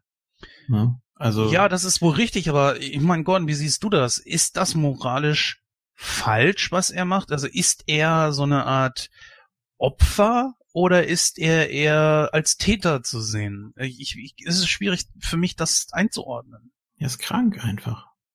Da gibt's keinen gut oder böse oder richtig oder falsch wenn du da eine kranke Figur hast, aber ich wollte jetzt da nicht so eingreifen. Hm? Ach so, wegen der Frage. Ja, ja. ja. Was denkst du, Gon? Hm. Ja, er ist halt beides, ne? Auf mhm, eine gewisse Art. Auch so. So, ähm, na, natürlich ist er, er hat einen klaren Moment, in dem, in dem klaren Moment entscheidet er sich. Und da entscheidet er sich für eine Lüge. Und für diese Situation ist er Täter. Für die anderen Situationen, in denen die Krankheit äh, übernimmt, ist er Geschädigter. So ist es. So. Hm, also kann man vielleicht das wie so eine multiple Persönlichkeit sehen? Nee. Auch nicht. Nee. Es ist ja nicht so, dass, dass eine multiple Persönlichkeit äh, entsteht in der Regel auch immer durch eine Traumatisierung. Das heißt, eine multiple Persönlichkeit ist ein, ist ein Protektor oder, oder äh, ein, ein Wiederkehren eines einer, einer Belastungsstörung, die äh, dich zurückwirft in einen vorherigen Zustand. Äh, das ist hier nicht der Fall. Das ist so gesehen nicht gegeben. Also das, mm, Nee, eine multiple, ja. Persönlich eine multiple Persönlichkeit kehrt, kehrt ja einen anderen Charakter hervor. Er ist aber immer derselbe Charakter. Ja, aber du hast vorhin gerade eben einen Satz gesagt, nämlich äh, in einen vorherigen Zustand zurück. Und das passiert ja. Ja, es geht aber eher darum, in einen vorherigen Zustand in deinem Charakter. Das heißt also, ähm, dass genau. ein Pro also es wird ein Protektor hervorgekehrt. Also, im Trauma ist es so, nehmen wir es einfach mal an, man wird traumatisiert im Alter von fünf Jahren, ja, mhm. äh, dann ist die, dann gibt es da das Trauma und wenn dieses Trauma nicht behandelt wird, dann wird es irgendwie untergebuttert im Unterbewusstsein und kehrt sich aufgrund von Stressbelastung wieder nach vorne. Und dann gibt's Protektoren, die, wenn sie mit dem Trauma nicht richtig umgehen können, die sich nach vorne stellen. Also so zum Beispiel, nehmen wir jetzt mal an, äh, die Mutter wird überfahren vom Zug und der Vater muss seitdem mit seiner Tochter irgendwie alleine klarkommen und die, auf die Tochter fällt jetzt die Gewichtung, plötzlich die Rolle der Mutter zu übernehmen. Oder äh, bei einem Jungen äh, die Rolle des Vaters. Das ist natürlich dann eine Rolle, wo dann ein Protektor sich nach vorne stellt, der beim Kind sagt, ja, natürlich kann ich das, natürlich kann ich meine Mutter oder meinen Vater beschützen oder ihm helfen oder wie auch immer. Obwohl sie mhm. natürlich ganz klar wissen, dass sie es nicht können. Ne? Ein Sechsjähriger kann nicht die, die äh, Aufgaben eines 30-Jährigen übernehmen. Das funktioniert nicht. Aber trotz alledem kommt natürlich dann so eine Rolle nach vorne, die eben glaubt, das zu können, bis man eben irgendwie zusammenbricht. Und sowas wird dann nach vorne gekehrt.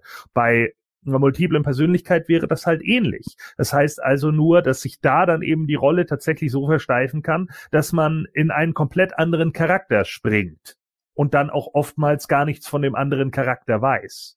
Er springt mhm. aber nicht in andere Charaktere. Er bleibt im selben Charakter. Er ist halt immer Leonard. Ja, ja, schon, natürlich, klar. Vielleicht, ja. Äh, ja, ja, Amnesie, Amnesie ist nun mal eben keine multiple Persönlichkeit. Das ist. Nein, ich so. kam nur darauf, weil du jetzt äh, vorhin gesagt hattest, von wegen, er vergisst das ja wieder. Er entscheidet sich hier ja ein Arsch zu sein, ist es dann aber dann natürlich irgendwo nicht. Es ist natürlich keine multiple Persönlichkeit, aber es ist schon so, dass er ganz genau weiß, die Person, die er in dem Moment dann gerade ist, die ist er dann nach dem Vergessen nicht mehr. Ja, es ist nicht so ganz zu vergleichen, aber ich, ich hoffe, du verstehst, worauf ich hinaus will. Ja, natürlich. Ich meine, ähm, äh, äh, er ist insofern Täter, weil er sich in dem Moment dafür entscheidet, seine Frau halt zu töten. Ob sie das nun will oder nicht, ist jetzt erstmal dahingestellt. Aber er kann eben auch nicht damit leben. Aber er entscheidet sich dafür. Und in dem Fall ist er Täter. Er ist aber in, insofern auch Opfer, in Anführungsstrichen, oder Geschädigter, wie auch immer, weil es eben genügend Leute gibt, die ihn ja äh, aus seiner Prämisse oder aus seinem, aus seiner äh, Negativsituation halt Kapital schlagen. Ja. Er ist eben beides. Sich, ja. Zeigt sich ja auch bei dem äh, Hotelier, der ihn zwei Zimmer vermietet. Ja. Aber er nimmt das, er, er, er nimmt das ja auch ziemlich sportlich. Also er macht ihm da ja irgendwie keinen Vorwurf oder so, äh, sondern ja, ich weiß gar nicht mehr wie genau, er hat eigentlich ziemlich gelassen reagiert, oder? Ja, er, er sagt ja, ja gut, also mein Chef hat gesagt, ich soll dir dann einfach noch ein Zimmer vermieten. Oh, das war das Falsche. Ja, das hast du jetzt irgendwie schon nicht mehr. Und ach so, ja, okay. Hm, ja, gut, aber das hast du ja sowieso wieder vergessen und treib's nicht zu weit. So, also die haben da ja auch irgendwie so ein äh, kein kein äh, kein schlechtes Verhältnis zueinander. Ne? Also Nö, die haben schon klar. einen gewissen Draht nee, und das halt, Da, ja, und da ist halt auch die Frage, wie wichtig ist ihm das, ne? Ich, die, die andere Sache scheint ihm viel wichtiger zu sein, so. Und da scheint ja das Arbeitsgedächtnis oder das Langzeitgedächtnis halt noch zu funktionieren. Äh, denn der Rachedrang, der ist halt bei ihm unglaublich präsent. Das heißt also, da funktioniert das Gedächtnis noch. Da könnte man ja theoretisch auch sagen, ja, den Rachedrang dürfte er doch gar nicht mehr haben nach dem Unfall. Stimmt. Ja. Ja, guter Einwand. Ja. So, und so läuft's halt nicht, ne? Deswegen sage ich ja, das ist mit Sicherheit ein schleichender Prozess gewesen. Und deswegen kam eben auch der Moment mit seiner Frau. Julian, wie siehst du das denn? Siehst du das wie Gordon oder kannst du dem nicht so ganz zustimmen? Dass es ein schleichender Prozess war, oder? Mhm. Mm, ja, also er ist, er ist traumatisiert hat die hat die Krankheit, aber ähm, er, er vermischt es eben, wie gesagt, mit äh, mit Sammy Jenkins, ne? Und äh, dadurch, dass der keine Frau hatte, oder beziehungsweise ja, er ähm, er, er wollte, wie kann man das jetzt formulieren? Vielleicht wollte er auch, dass seine Frau ihn testen will. Also das ist jetzt um Dreiecken gedacht, ne? Also dann wäre es aber seine Intention gewesen, seine Frau auch töten zu wollen. Und da wäre natürlich die Frage, warum? Nein, nein. Ähm, also als sie es dann gemacht hat, da hat er es natürlich nicht gemerkt. Das ist klar. Mhm. Aber aber vorher, also weil er die Geschichte eben kannte da von von Sammy Jenkins, der ja ähm, ja der der war ja einfach auch nur nur in Anführungsstrichen krank, ne? Also der hat ja auch einfach jeden angeguckt und äh, hat so getan, als würde er ihn schon kennen, weil das eben so ein, so ein Reflex ist, ne? Ja, ja, wie er es auch Wenn, sagt, man ja. wird sich die Blöße nicht geben. Ne? Ja. Kann ich auch irgendwo verstehen. Das machen wir aber auch, äh, ohne dass wir äh, so eine Krankheit haben. Dass wir einfach äh, dann manchmal da stehen und sich, sich fragen, so, äh, wer zur Hölle ist das nochmal? Ja, man wird ja auch nicht jünger, nicht? Wie, wie interpretiert ihr dann, also er hat ja auch auf diesem einen Polaroid auf ähm, die, die freie Stelle gezeigt, ne? Wo dann ja zum Schluss äh, drin steht, I've done it. Wie habt ihr das interpretiert? Du meinst bezüglich der freien Stelle auf seiner Brust, die, dieses Tattoo? Mhm. Mhm. Ja, mit, äh, wenn man den ganzen Film sieht, dann weiß man natürlich, dass er eigentlich unterbewusst gar nicht will, dass da irgendjemand steht. Nee, ich meine speziell dieses I have done it. Äh, will er damit sagen, ich habe denjenigen umgebracht, der das getan hat? Oder Betonung auf I, weißt du? Dass er seine Frau eben getötet hat. Oho. ähm, also, damit, ja, damit das. Ich weiß, worauf du hinaus willst. Äh, ich würde es jetzt mal so interpretieren, da er sich ja eine eigene Geschichte ausgedacht hat. Er hat ja die Verantwortung aus seinem Hirn ausgelagert und auf jemand anders übertragen. Und deswegen glaube ich schon, dass das eher so die Bedeutung hat, dass er sich die Botschaft geben möchte, es ist alles cool, Auftrag erledigt, such dir ein anderes äh, Ziel, leb irgendwie anders weiter dass er jedes Mal auf neue weiß, er kann jetzt irgendwas anderes machen, er braucht nicht weiter den Täter zu suchen, er hat ihn getötet. Punkt. Deswegen glaube ich nicht, dass er sich selbst damit irgendwo, also das, das würde ja keinen Sinn machen. Warum sollte er sich eine alternative Geschichte ausdenken, wenn er sich dann auf der anderen Art und Weise damit wieder erinnern wollte? Äh, haben wir das nicht eben gerade besprochen? Ja. Er hat den Twist bemerkt. nee, ich meine, ähm, dieses I have done it, ne? Also du kannst es ja auf unterschiedliche Weisen interpretieren.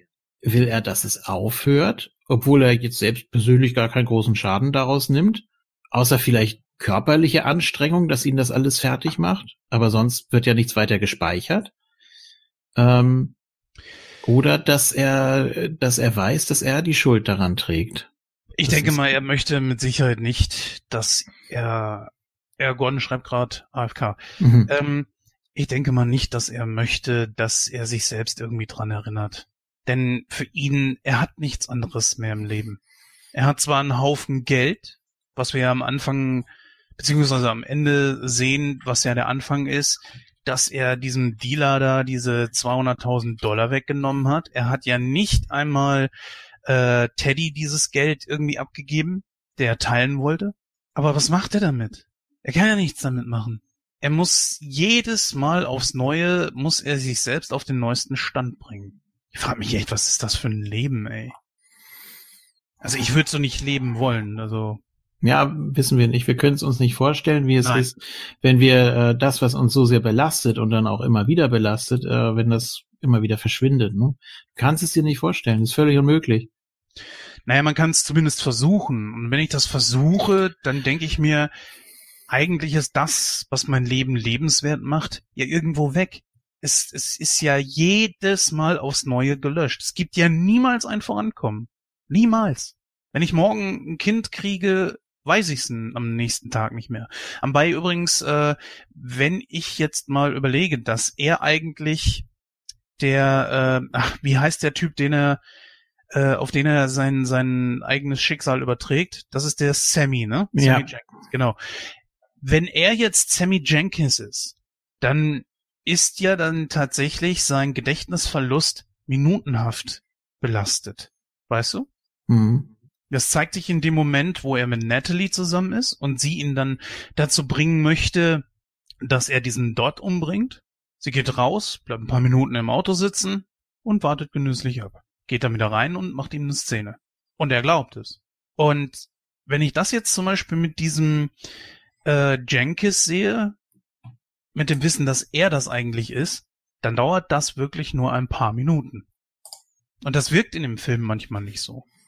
Da ist halt eben die, die Frage, ob diese anterograde Amnesie auch, ich sag mal, eine halbe Stunde oder vielleicht auch 20 Stunden gehen kann dass dieser Effekt des Vergessens nach 15 Minuten oder 15 Stunden eintreten kann. Ja, sie stellt ja die Uhr immer wieder von Viertel nach drei auf drei zurück. Stimmt, hm? die Uhr, gute ja. Idee, ja. ja. Also geht es tatsächlich irgendwie nur 15 Minuten oder 20 Minuten? In, in normaler Situation, ne?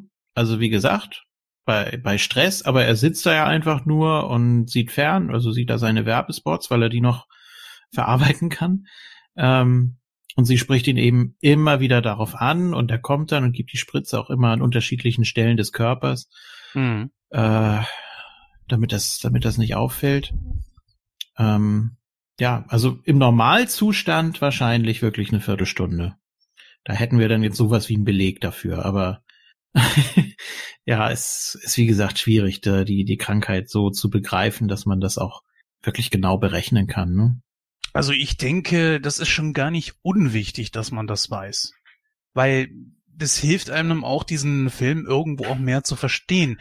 Und jetzt, wenn ich so zurück äh, überlege, auch die Frau, die Frau von Jenkins ist ja eigentlich dann die Frau von Leonard. Und ja. Leonard, ja, überleg mal, wenn du das wirklich äh, auseinanderknobelst, dass Leonard in dem Moment eigentlich Sammy Jenkins ist dann muss ich sagen, wenn seine Frau so handelt, also die Frau von Leonard, glaubt sie ihm das nicht.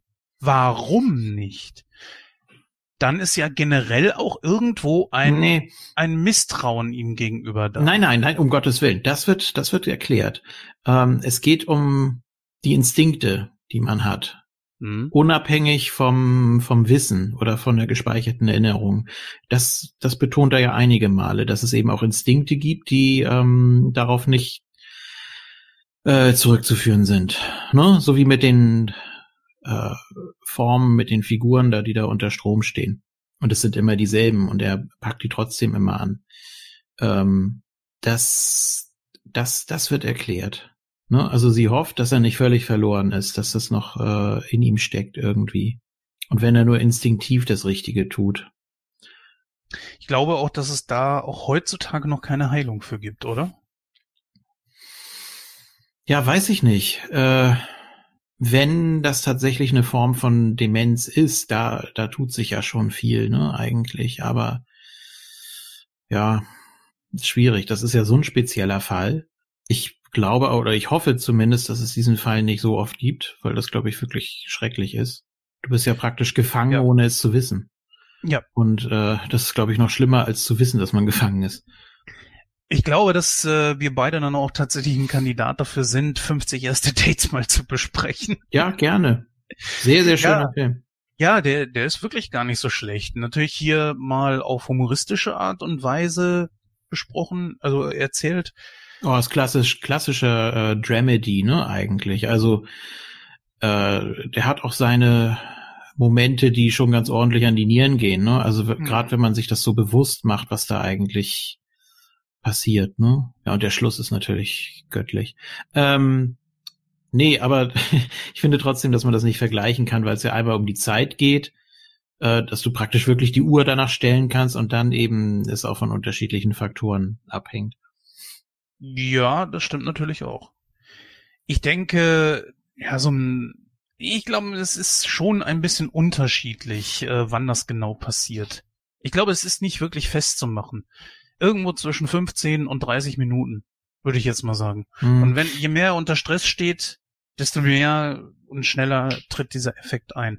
Ja, da müsste man natürlich vielleicht irgendwie sich vorher mal genauer durchlesen, wie und was es mit dieser Krankheit auf sich hat. Aber das, was ich jetzt persönlich weiß, ist, dass es halt eben bei den verschiedensten Menschen unterschiedliche Auswirkungen hat.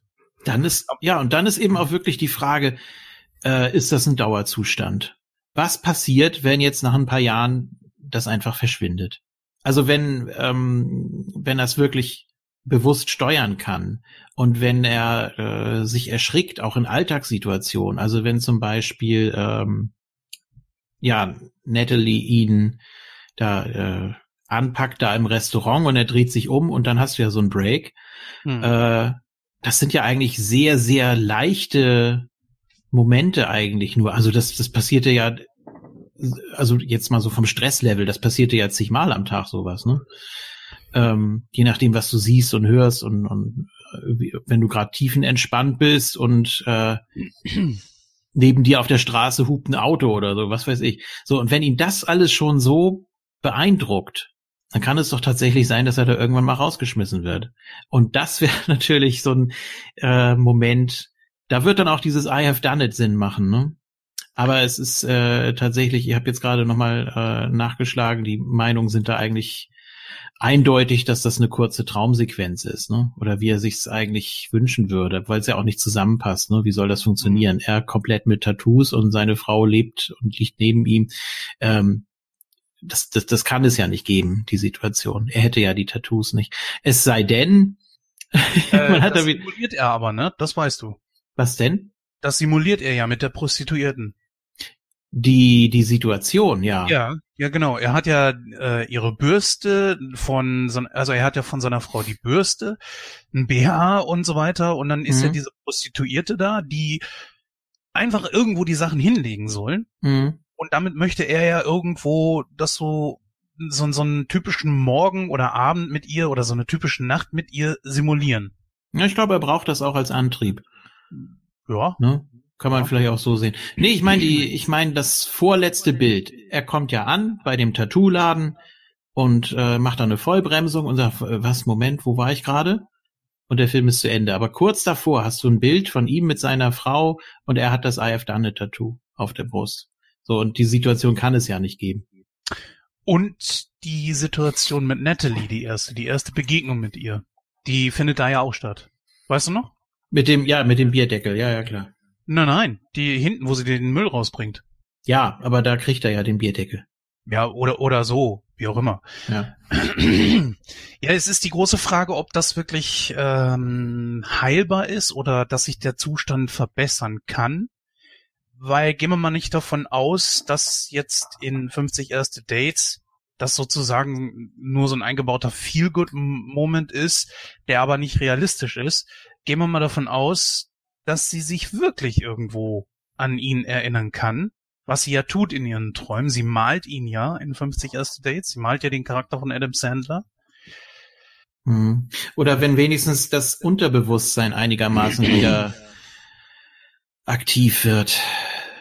Ja, ja es, geht, das, es geht ja hm. dabei auch darum, verschiedene Informationen werden in verschiedenen Arealen im, Ge im Gehirn abgelegt. Und ja. äh, je häufiger du mit zum Beispiel mit den gleichen Personen verschiedene Sachen festlegst, desto wahrscheinlicher ist es, dass du dich auch an die Person irgendwie erinnerst. Ähm, gerade für solche Sachen jetzt wie, wie so eine, ja, äh, wie, wie dieses äh, äh, wie diese Amnesie, also diese anterograde Amnesie, da gibt es ja dann auch irgendwie Möglichkeiten, also zum Beispiel mit Verhaltenstherapien. Ne? Und was natürlich auch ganz wichtig ist, äh, sind natürlich Routinen also Handlungsroutinen. Ne? Damit mhm. versucht man ja ganz viele Leute wieder erstmal auf, auf Track zu bringen, so jeden Tag dasselbe machen, ja.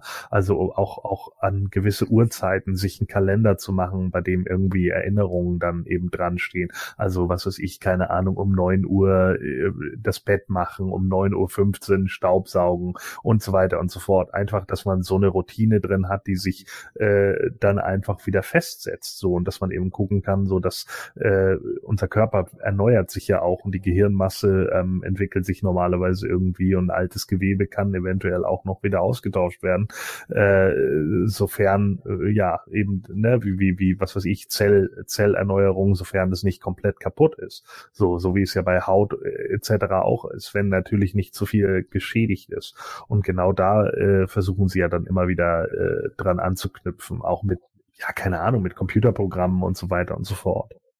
Ja klar, dass man immer wieder versucht, da sich stetig zu verbessern und ja, äh, ja dass da natürlich Forschung ist, ist klar. Und wir sind jetzt auch fast 20 Jahre weiter.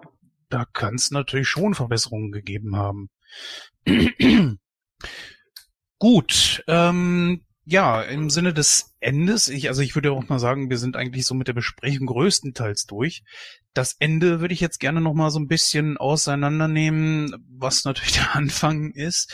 Äh, Gordon, das Ende, wie findest du es? Ist das äh, etwas, was du dann, was dich zufrieden gestellt hat, oder hat dich das irgendwie unzufrieden zurückgelassen aus dem Film, unzufrieden aus dem Film entlassen?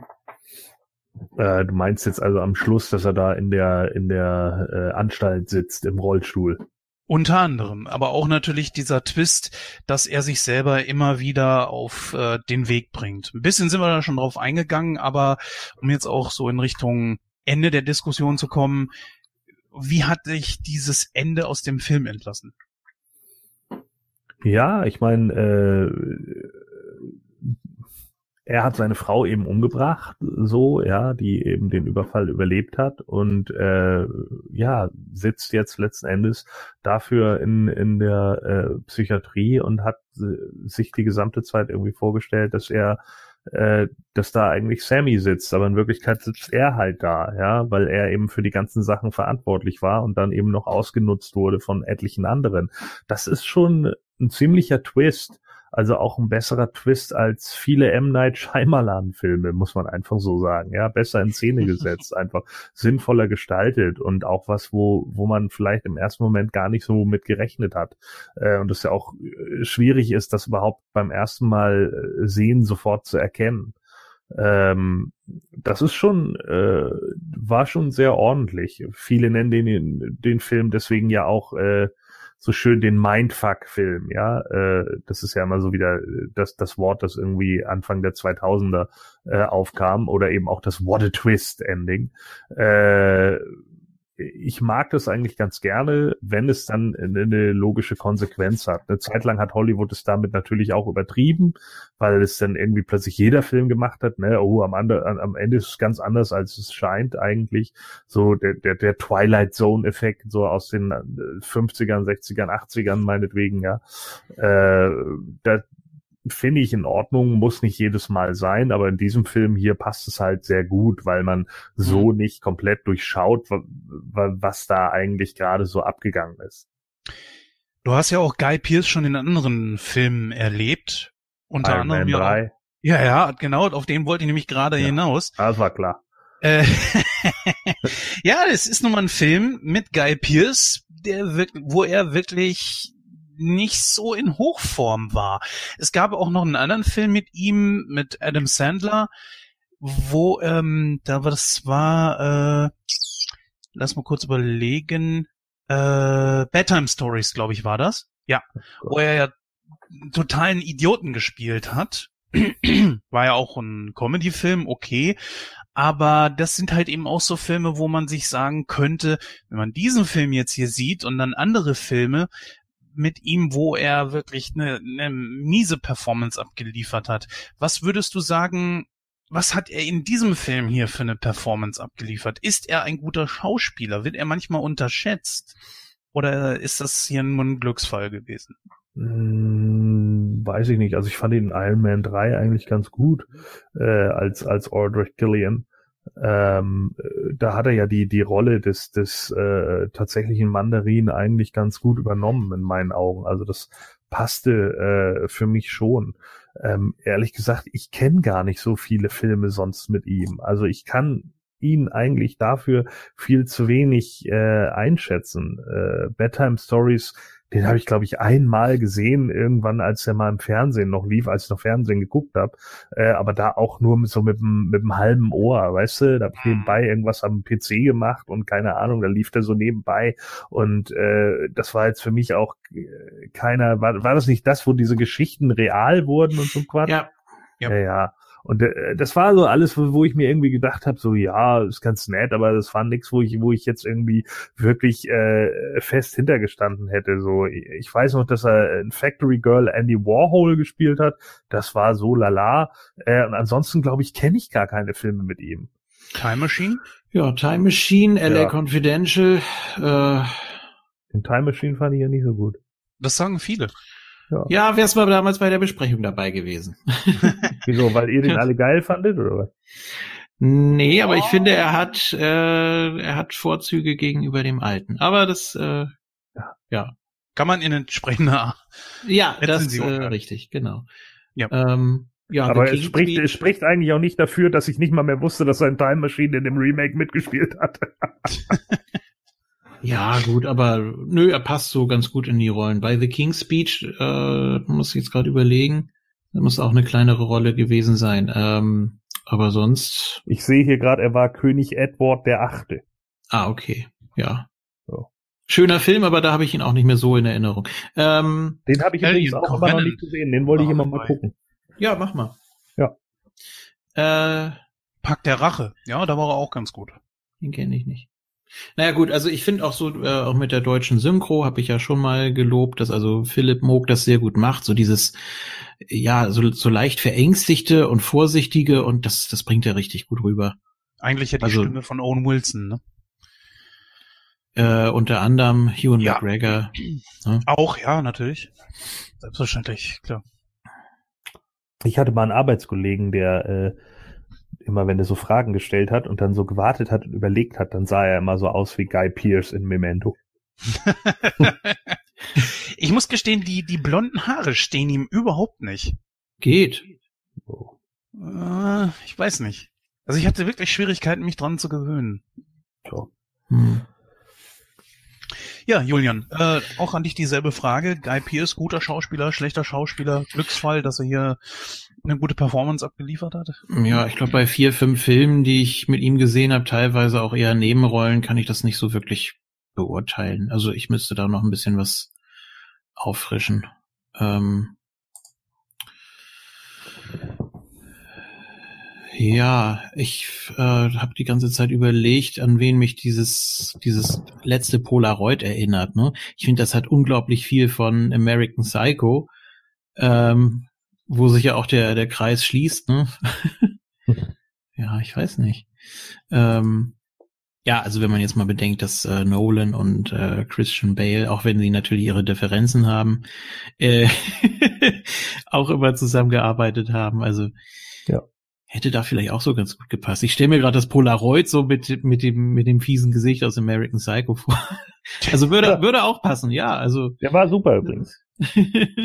also ich weiß nicht, äh, ich finde schon, dass er, es, es geht ja immer darum, lebt ein Schauspieler die Rolle und ich kann noch nicht so hundertprozentig sagen, ob äh, Guy Pierce sich nicht größtenteils selbst spielt. Ähm, ja, ich würde schon. Kann sagen, ich, ja. kann ich, kann ich schlecht einschätzen. Also bei Time Machine ist er auch sehr zurückhaltend und äh, er ist nicht, er ist nicht so der Draufgänger. Ich muss LA Confidential nochmal auffrischen tatsächlich. Hm. Habe ich keine guten Erinnerungen mehr dran. Also äh, gut im Sinne von präsent. Äh, also würde ich gerne zurückschieben. Vielleicht beim nächsten Guy Pierce-Film. Alles klar. Ja, dann würde ich mal sagen, kommen wir auch direkt zur Bewertung. Fangen wir mal an mit Gordon. Ja, äh, also wie gesagt, ähm, ein, ein äh, Film, der definitiv einen Eindruck hinterlässt, der auch äh, gerade um 2000 herum ja schon so eine so ein Sleeper-Hit einfach war. Äh, die meisten haben den Film nicht im Kino gesehen, aber als er dann auf VHS und damals eben dann auch auf DVD dann rauskam, äh, da haben den ja unglaublich viele abgefeiert, äh, wo ich dann auch irgendwann gesagt habe, ja gut, jetzt musst du ihn halt auch mal gucken ähm, was ich dann eben auch getan habe. Und damals habe ich schon gedacht, ja, okay, das stimmt, hier wird der, der wird dem Hype schon gerecht. Das ist mal äh, tatsächlich ein ganz guter.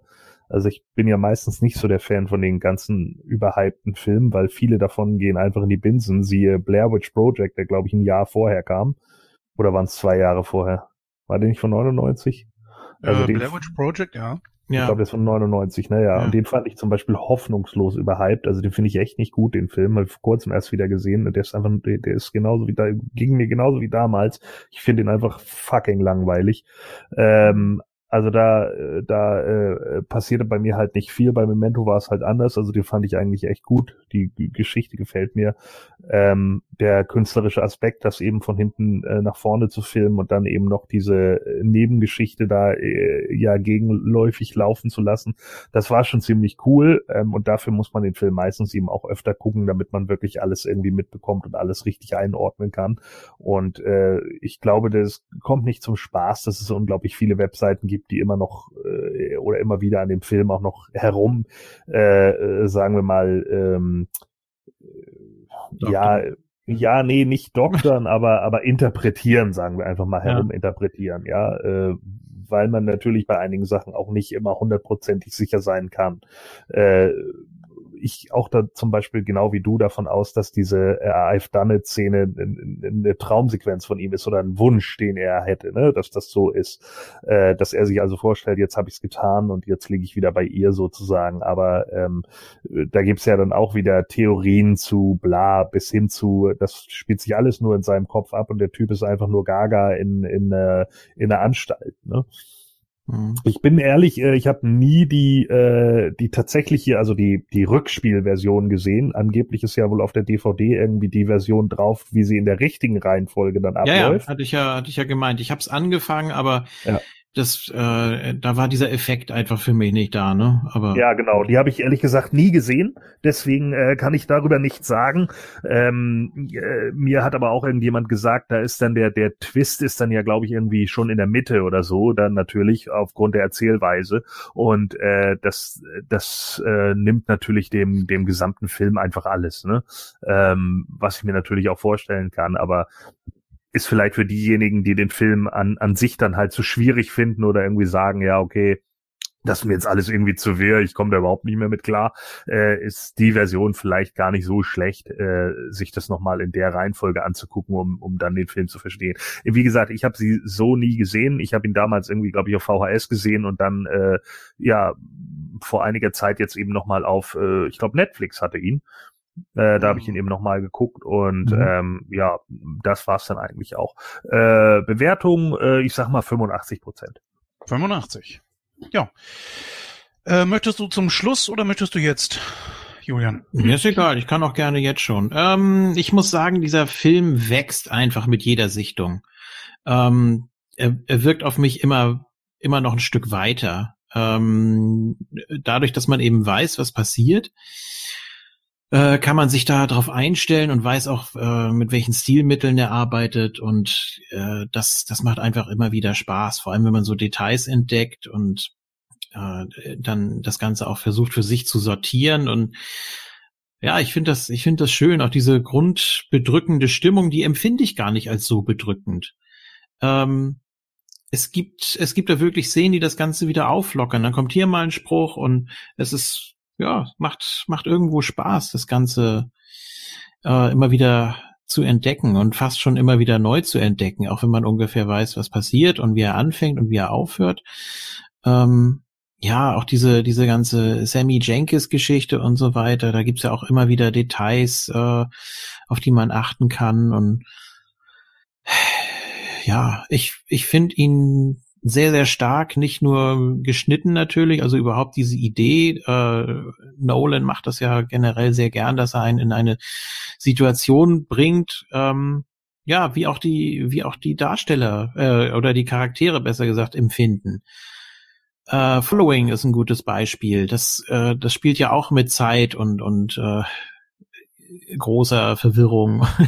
Bei Inception ist es, ja, da, da bist du ja auch, ich will nicht zu viel äh, verraten, falls jemand den Film noch nicht gesehen haben sollte, aber da ist man ja auch in so einer Situation, wo du nicht weißt, äh, wo und wie genau passt das jetzt gerade zusammen, ne? Also wo befindet man sich gerade? Äh, und das sind einfach so schöne Mittel. Du, du erzählst einfach eine Geschichte und eigentlich sieht's aus wie ein ganz normaler Film. Aber wenn du dich wirklich darauf einlässt und dann sagst, ja, das ist jetzt, äh, das ist jetzt eben eine, eine völlig andere Machart und du bist in der Geschichte drin, dann nimmt er dich auch mit.